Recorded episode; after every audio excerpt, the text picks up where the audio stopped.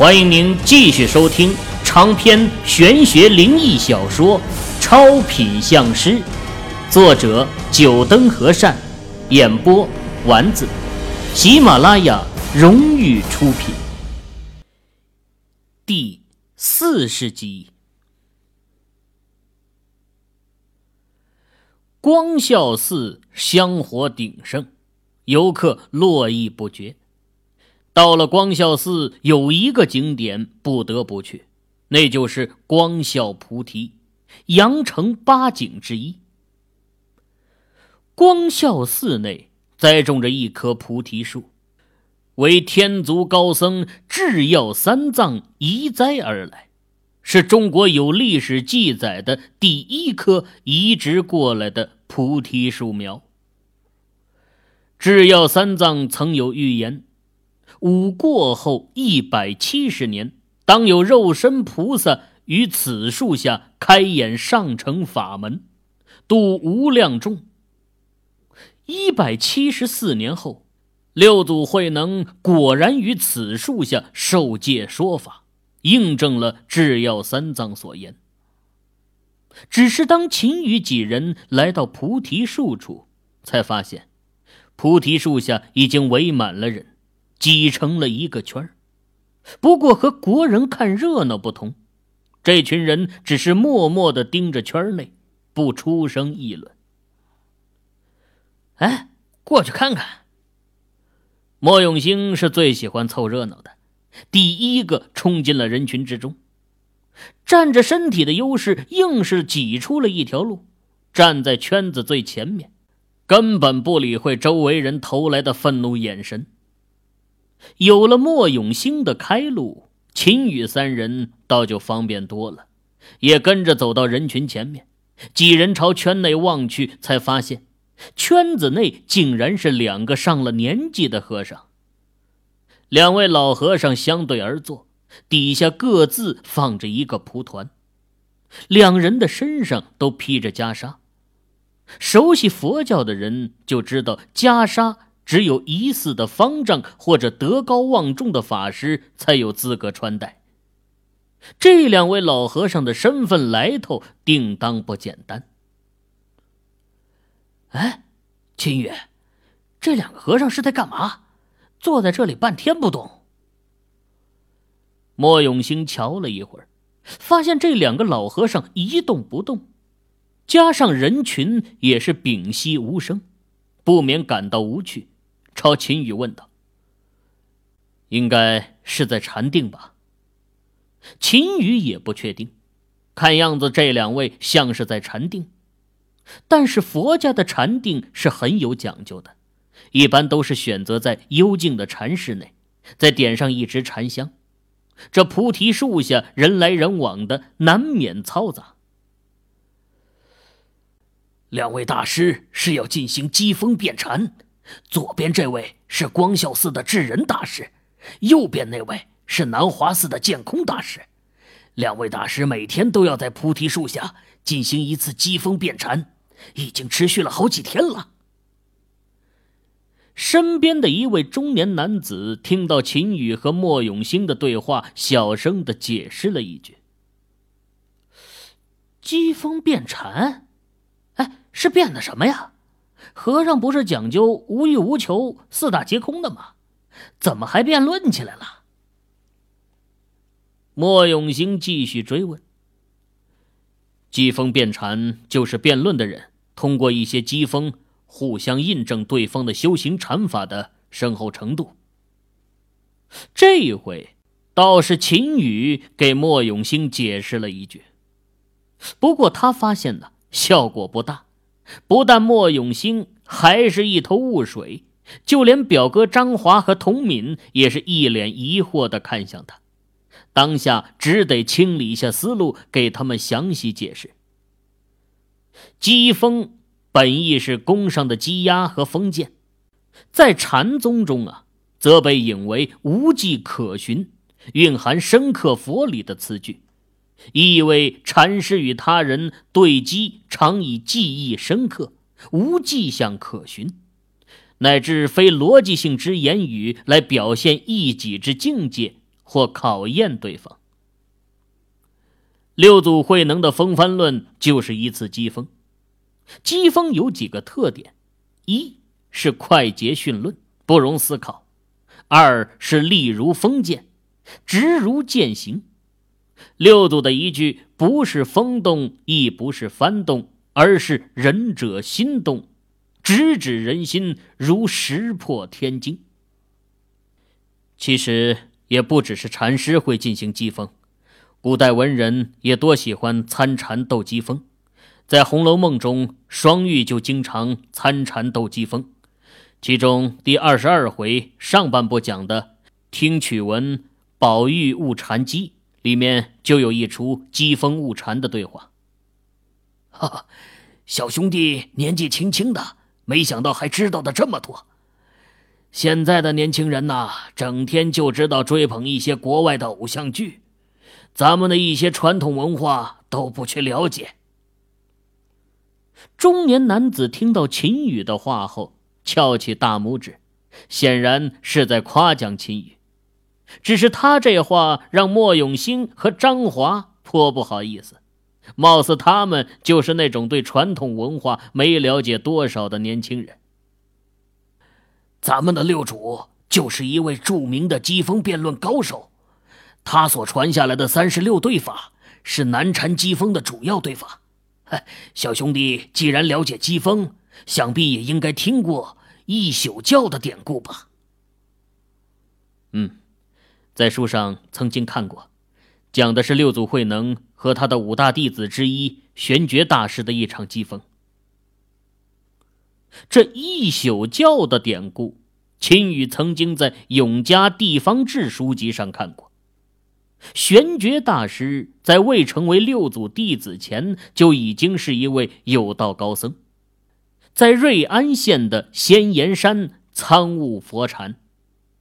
一日，玄觉在读《维摩诘经》时，忽然觉得内外明澈，经文之中所说的境界与他自己的内心世界无二无别，自信宛然。于是，玄觉大师便决定去山外云游，参学天下，找人印证。恰是因缘，玄觉与六祖的弟子玄策相遇，两人一见如故。相谈也很是投机，于是决定联袂去参谒六祖。到了六祖的寺庙，六祖正坐在蒲团上，玄觉不待玄策介绍，就走到六祖的身前，将锡杖摇动的哗哗作响，围着六祖转动三圈，然后持杖而立，既不礼拜，也不作声。六祖看了他一眼，徐徐说道。作为僧人，应当具备三千威仪、八万细行。请问你从哪里来，竟然如此傲慢无礼？玄觉不在乎，说道：“了生托死是人生最大的事情，而且各种因缘的变化又迅速无常，其他的事情在我看来都不重要。”因此，我也就顾不上什么威仪不威仪、礼节不礼节了。六祖再问：“既然如此，为何你不去领悟不生不灭、无快无慢的道理呢？”玄觉回答：“根据我的体会，世界上的万事万物根本就没有什么生死有无，因此。”领会不领会本来就不存在，也就更谈不上什么快与慢了。六祖听后高兴的说道：“正是如此，你悟得禅之真意。”听到六祖的赞扬，两旁的僧人都很不可思议。六祖平时极少赞扬他人。眼前的这位云游僧人很不一般呐。得到了六祖的认可，玄觉才按照禅宗拜山的礼仪规矩整理好自己的袈裟，恭恭敬敬的给六祖磕了三个头。想要收听更多有声小说，请下载喜马拉雅手机客户端。玄觉先居后宫，很是出乎众人意料，但更令僧人们没有想到的是，在行完礼仪后，玄觉就起身告辞，马上就要下山离去。六祖问道：“你这就要走，太快了吧？”谁知玄觉竟然又无风起浪，挑起与老师的讥讽。本非自动，体有素颜。本来就没有动，哪里有什么快与不快呢？六祖不动声色，说道：“你说本自非动，那么究竟是谁在知道非动呢？”仁者自生分别。玄觉回答：“这就是一次机锋的交击。”六祖一笑：“汝深得无声之意。”六祖的这话看似是对玄觉很肯定，其实内里暗藏机锋。既然无声在于心，又怎么能得到？玄觉悟得六祖话里的机锋，又抛出一句。无声其有意？六祖说：“无意，谁当分别？”玄觉说：“分别亦非意。”两人电光火石间的机锋对论，让周围的僧人一片迷茫，只有玄策在一旁略有所思。六祖见玄觉见悟透彻，不留痕迹，很是高兴。拉着他到禅房留宿了一晚，师徒共同参禅。第二天，玄觉就拜别了六祖，离开了寺庙。后来，玄觉助正道歌于盛世，号无相大师。后人们把他和六祖夜谈禅道的事情称为一宿教。禅宗的机锋对论，不是有一定佛法的人是无法理解的，尤其是这种电光火石之间不容思考的对论，更是考验悟性和机智。听得迷迷糊糊的，和尚就是喜欢打哑谜。秦羽给几人小声讲了一遍一宿教的典故。听完秦羽的话。莫永兴三人脸上的迷惑非但没少，反而增添了几许。佛家讲究佛度有缘人，讲求慧根，大概就是说的这种吧。童敏倒是若有所思：“ 小兄弟不错，还知道典故里六祖的机锋所在，不错不错。”中年男子没想到秦羽竟然对这个典故如此熟悉，连六祖和玄觉大师的机锋都记得住，出乎了他的意料。这些都是前人总结的，我只不过是照搬念书而已。秦羽谦虚的回答：“嗨，照搬念书怎么了？在大街上随便找些年轻人问问。”恐怕连一宿教这个典故的名字都不知道。切，有时间看这个，还不如看本《花花公子》。莫永兴撇撇嘴，小声的嘀咕了一句：“阿弥陀佛，阿弥陀佛。”就在莫永兴嘀咕完，圈内的两位大师同时睁开眼睛。右边的剑空大师双手合十，徐徐问道：“达摩祖师面壁九年，请问达摩面壁背向何处？”剑空大师的声音徐徐传开，整个人群都屏息，等待着智人大师的回答。这问题如果从字面上理解，自然是背向洞门了。达摩面壁的典故啊，几乎可以说是家喻户晓。达摩祖师于嵩山山顶一处天然石洞内面壁九年，成为了佛教史上的美谈。达摩在石洞内面壁九年，后来离开时，坐禅对面所对的那块石头上，竟然留下了他面壁姿态的形象，隐约可见。后人把这块石头称为“达摩面壁影石”，并且许多文人都留有诗词记载，其中就有一首《面壁石赞》：“少林一块石，都道是个人，分明是个人，分明是个石。石和石，面壁石；人和人，面壁佛。达摩面壁。”背向断臂求法者，智人大师毫不犹豫的开口回答：“断臂求法者在哪儿？你指的可是二祖慧可？”监空大师继续追问：“你要问的是禅宗历史的那位断臂求法者，还是现在的断臂求法者？”禅宗历史上的那位，现在的又有何不同呢？过去和现在有什么不同？佛法有如来之命，如果没有上求下化、没有发心之人，又如何能够承担佛法的护法之命呢？阿弥陀佛，好一个面向断臂求法者！达摩面壁不说法，终日默然面向壁，面向壁合了眼，壁向面打破了壁。我想请问，达摩既然壁向面，为何要打破壁？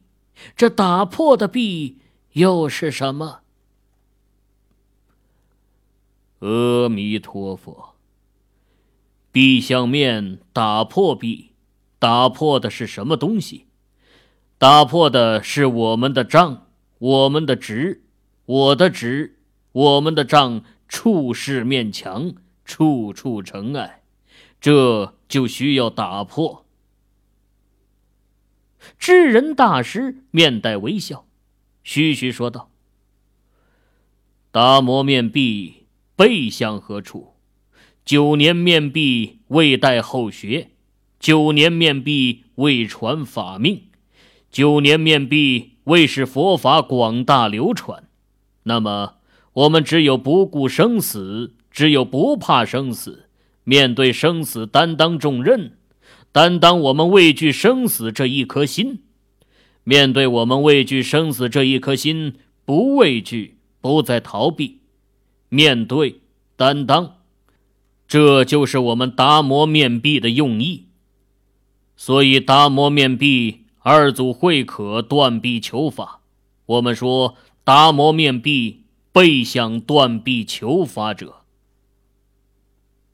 啪啪啪，智人的话一落下，围观的群众掌声响起。这些大多数都是信佛之人，对于佛教典故也是了解的。二祖慧可为了让达摩祖师传法，断臂发心归入禅宗，被人称为断臂求法者。当然，面带迷惑的人也不少。莫永兴、张华还有童敏都是一脸迷惘，显然没听过这断臂求法的典故。秦羽倒是听得滋滋有味。这两位大师话里机锋不断，又充满禅机，仔细品读，大有收获。阿弥陀佛，我佛慈悲。既然提到了达摩面壁，那么我也想问：达摩面壁面向何处？智人开始了回击。哈哈。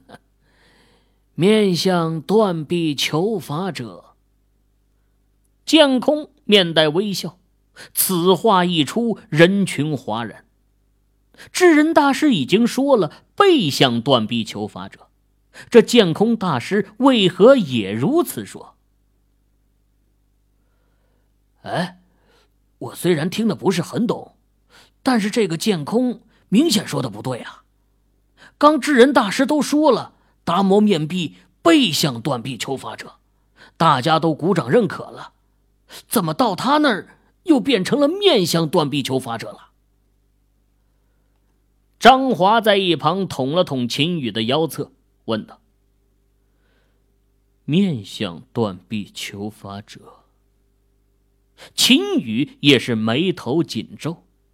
既然背向断臂求法者，为何面也是向着断臂求法者呢？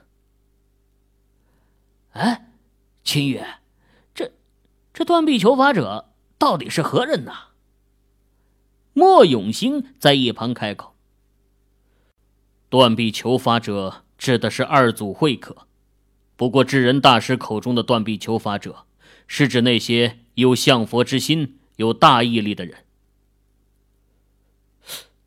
对呀，我怎么就没想到？秦羽随口回答完莫永兴后，脑中突然灵光一闪，一拍大腿，惊呼出声：“哎，一惊一乍，你搞什么呢？”莫永兴被秦羽的动作和声音吓了一跳。秦羽的声音有点大。人群中，众人本来还在揣摩剑空大师话语中的禅意，此刻听到秦羽的惊呼，全部将目光转向了他。这位小居士可是明白了什么？不妨说出来给大家听听。剑空大师的目光也转向秦羽，脸带慈祥的笑容，鼓励道。啊小可一些个人之见，只会贻笑大方，岂敢在大师面前献丑？佛祖曾说：“世人皆是佛，本心在无量众。”意思就是告诉我们，每人心头都有一个佛，只要明悟，便能直指本心，没有大小高低之分。小居士但说无妨。既然如此，那小可就把我的理解说说，要是有不对的地方，还请大师指教。